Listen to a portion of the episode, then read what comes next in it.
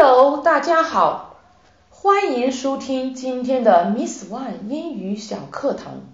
前两天我们学习了预订酒店和入住酒店，今天我们来聊聊结账退房的日常用语。情景一，询问结账退房时间。What time is checkout？What time is checkout？什么时间结账退房 ？Checkout，checkout，名词，结账、检验。You need to check out by twelve o'clock p.m. You need to check out by twelve o'clock p.m. 您需要在中午十二点之前退房。Checkout，checkout，词组，结账、离开。情景二，准备结账退房。 I'm checking out now.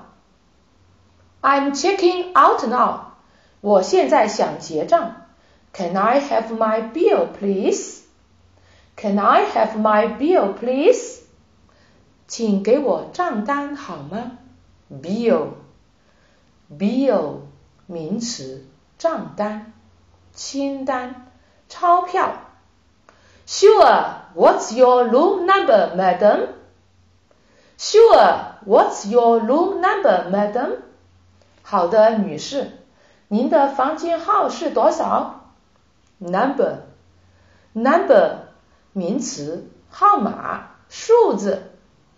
It's one one o six. Here is my room card. It's one one o six. Here is my room card. 幺幺零六房间。 这是我的门卡。情景三，计价。Wait a minute, please. Wait a minute, please.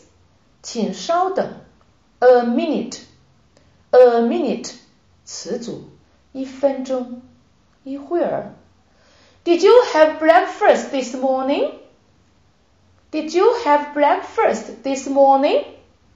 您今天用早餐了吗 ？Have breakfast, have breakfast，词组，吃早餐。Yes, but I paid cash for it. Yes, but I paid cash for it. 是的，但是我付的现金。Paid 是 pay 的过去式，支付、付款。Pay cash, pay cash，词组，付现。 用现金付款。And did you use any other hotel services? And did you use any other hotel services? 您还用了别的什么吗？Service, service，名词，服务。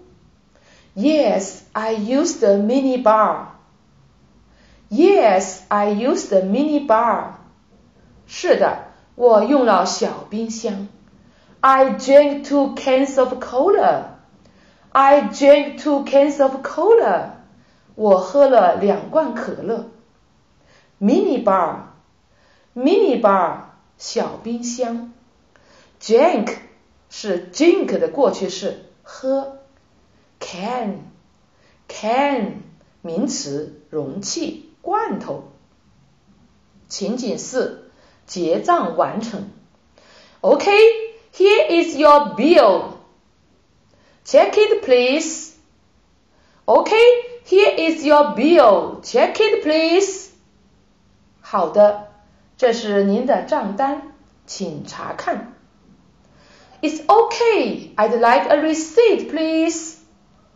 It's okay. I'd like a receipt, please. 没错。 请给我开张收据。receipt，receipt 名词，收据、收条。